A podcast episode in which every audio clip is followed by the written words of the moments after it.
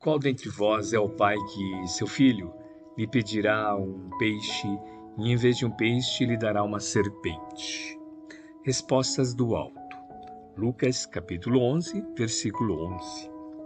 Nos círculos da fé encontramos diversos corações extenuados e desiludidos. Referem-se à oração, à maneira de doentes desenganados quanto à eficácia do remédio, alegando que não recebem respostas do alto. Entretanto, a meditação mais profunda lhes conferiria mais elevada noção dos divinos eh, desígnios, entendendo, enfim, que o Senhor jamais oferece pedras ao filho que pede pão. Nem sempre é possível compreender de pronto a resposta celeste em nosso caminho de luta. No entanto, nunca é demais refletir para perceber com sabedoria.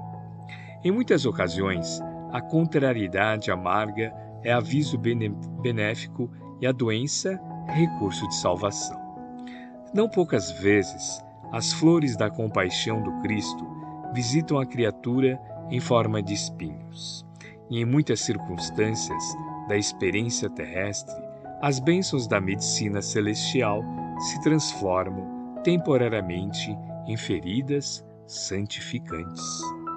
Em muitas fases da luta, o Senhor decreta a cassação de tempo ao círculo do servidor, para que ele não encha os dias com a repetição de graves delitos e, não raro, dá-lhe a fealdade ao corpo físico para que sua alma se ilumine e progrida. Se a paternidade terrestre imperfeita e deficiente, vela em favor dos filhos, que dizer da paternidade de Deus, que sustenta o universo ao preço de inesgotável amor? O todo compassivo nunca tira pedras às mãos suplices que lhe rogam auxílio.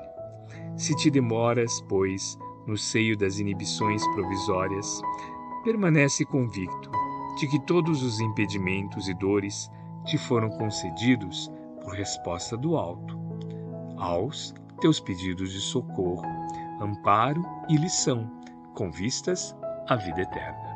Emmanuel, Psicografia de Francisco Cândido Xavier, obra Vinha de Luz, capítulo 166.